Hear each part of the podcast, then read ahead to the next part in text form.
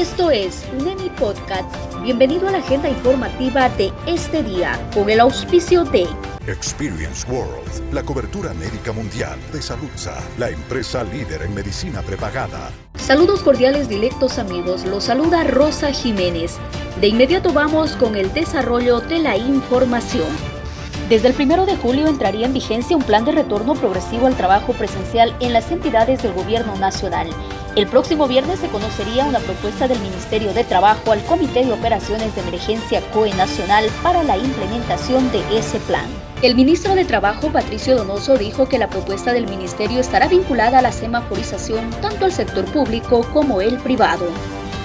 No podemos descuidarnos ni relajarnos estas decisiones del COI Nacional y el apoyo del Ministerio del Trabajo en cuanto al regreso progresivo al trabajo debe compaginarse con el apoyo de la ciudadanía de seguir cuidándose. Pero por supuesto debemos reactivar el trabajo, reactivar la economía y cuidar la vida de nuestros Informó que se conocerá la propuesta presentada por el Ministerio de Trabajo para implementar el retorno progresivo y seguro al trabajo presencial. Lo requerimos, lo necesitamos, dijo el ministro. También indicó que el retorno sería progresivo más allá de la exhortación hecha a otras funciones del Estado de acoger lo resuelto por el COE Nacional, que amplió hasta el 30 de junio la modalidad de teletrabajo para el gobierno nacional. Además, se dispuso que el 25 de junio se presente a la plenaria del COE Nacional el plan de retorno progresivo del trabajo presencial de conformidad con lo que recomiendan dos mesas técnicas de este organismo. Es responsabilidad de las máximas autoridades de cada institución pública asegurar la atención de la prestación de servicios públicos para evitar paralizaciones o suspensiones, manifestó finalmente Donoso. Por esa razón se exhorta a las autoridades de las instituciones del Estado y del sector privado a acoger la decisión del COE nacional.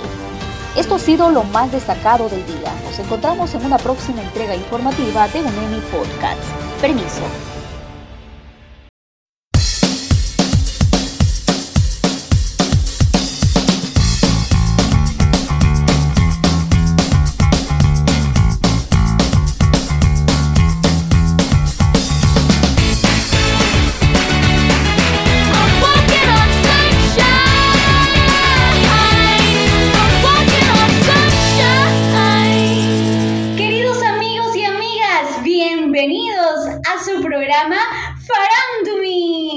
Farándula UNEMI, donde conocerás las últimas noticias del mundo del espectáculo y nuestra farándula local. Empezamos, señoras y señores.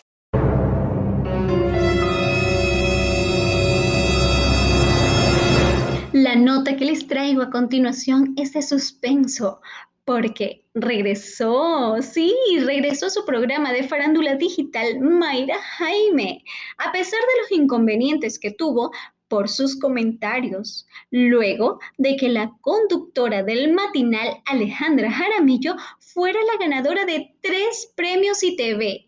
Mayra hizo unos fuertes comentarios en donde decía que los premios no fueron ganados por talento, sino por el muertito, refiriéndose a Efraín Ruales. La fanaticada de la ganadora de los premios no se hizo esperar con las críticas por lo expuesto. Llegaron hasta bloquear las redes sociales de Mayra, por lo cual tuvo que pedir disculpas públicamente, llegando hasta renunciar.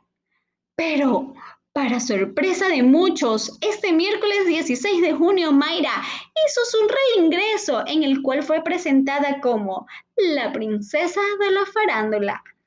Agradeció a los dueños del canal, gerentes, compañeros y recalcó una vez más que no la votaron. Pero luego de una reunión decidió regresar. Le deseamos buenos augurios a nuestra querida, pero muy polémica, Mayra Jaime.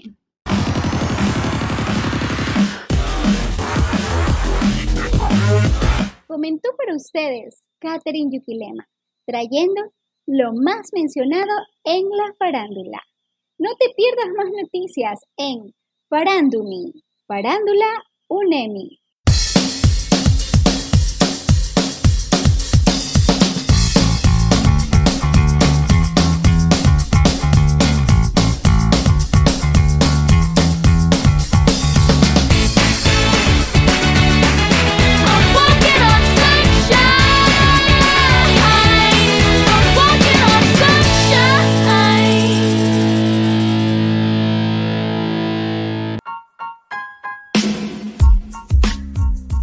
Somos un Emi Podcast, lo que tú quieres escuchar. Música, farándula, noticias, deportes, una variedad que te encantará. Una conexión entre nosotros. Escúchanos todos los días por este medio.